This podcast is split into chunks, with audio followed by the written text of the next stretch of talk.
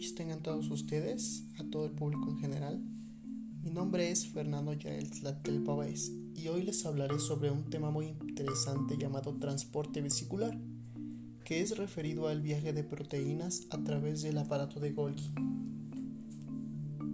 Hablaremos primero un poco sobre lo que es el aparato de Golgi, que de acuerdo a una investigación es el orgánulo central de la mediación de la proteína y transporte de lípidos dentro de la célula eucatoria.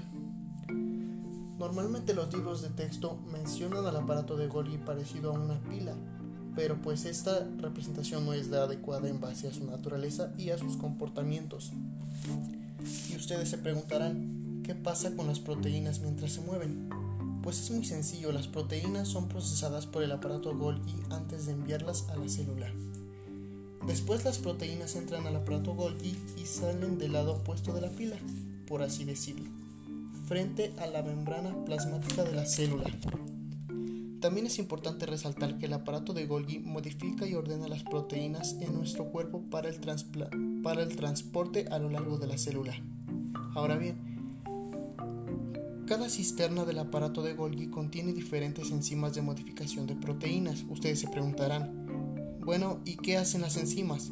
Pues las enzimas catalizan la adición o eliminación de los azúcares de las proteínas, la adición de sulfato y la adición de grupos de, fosfato. Perdón. También aclarar que algunas modificaciones mediadas por el Golgi actúan como señales para dirigir la proteína a su destino, que pues dentro, es dentro de las células.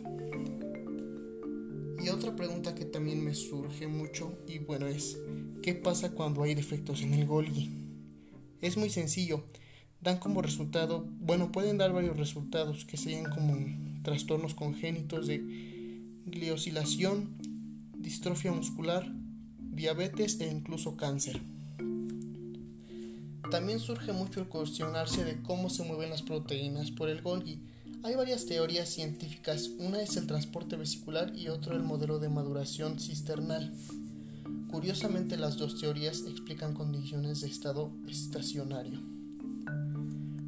Por lo que realicé en una investigación, en 2002 dos científicos, James Trotman y Randy Skidman, trabajaron independientemente utilizando diferentes modelos de diferentes enfoques biológicos.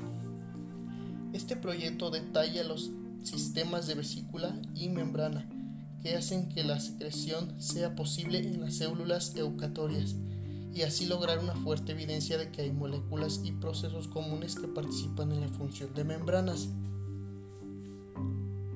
Por otra parte, el modelo de, maduración cisternal, algunos científicos pensaban que cada cisterna de Golgi era transistoria, cambiando con el tiempo. Así que podemos decir que el movimiento de las proteínas como pasajeros a través del Golgi se denominan como el modelo de maduración cisternal. Cabe recalcar que antes del modelo de Rodman, este modelo tuvo un amplio, apoyo. Y este mismo modelo también propone que las enzimas que estén en cada cisterna cambian a medida que pasa el tiempo, mientras que las proteínas permanecen en el interior de la cisterna. Y ahora como pregunta final dirán, bueno Fer, ¿cuál es el modelo más preciso que está hoy en día? Pues hoy en día la mayoría de, investigadores coinciden en que la más confiable, si así quieren llamarle, es el modelo de maduración cisternal, ya que sus experimentos demostraron sorprendentemente el proceso de maduración cisternal. Esta estructura inusual era ideal para el uso de la microscopia de luz para observar los cambios de cisternas individuales conforme el tiempo. Y pues, si el proceso de transporte vesicular era correcto, pues las cisternas serían estables y mantendrían las proteínas en un muy buen estado. Y bueno, les explico un poco este tema porque yo creo que es muy interesante. bueno, yo, yo, pienso que es interesante ya que nosotros podemos conocer más, mucho mejor nuestro organismo yo, yo siento que desde un principio de una materia pues esto le serviría mucho como, como, como una investigación para sus futuros proyectos, trabajos o investigaciones. Y bueno, de mi parte pues sería todo, les agradezco mucho el, el tiempo para escuchar esto y espero que en algún futuro o en un grave o en un buen momento de su vida lo, lo escuchen y lo aprovechen. Muy buenas noches y yo me despido de ustedes. Gracias.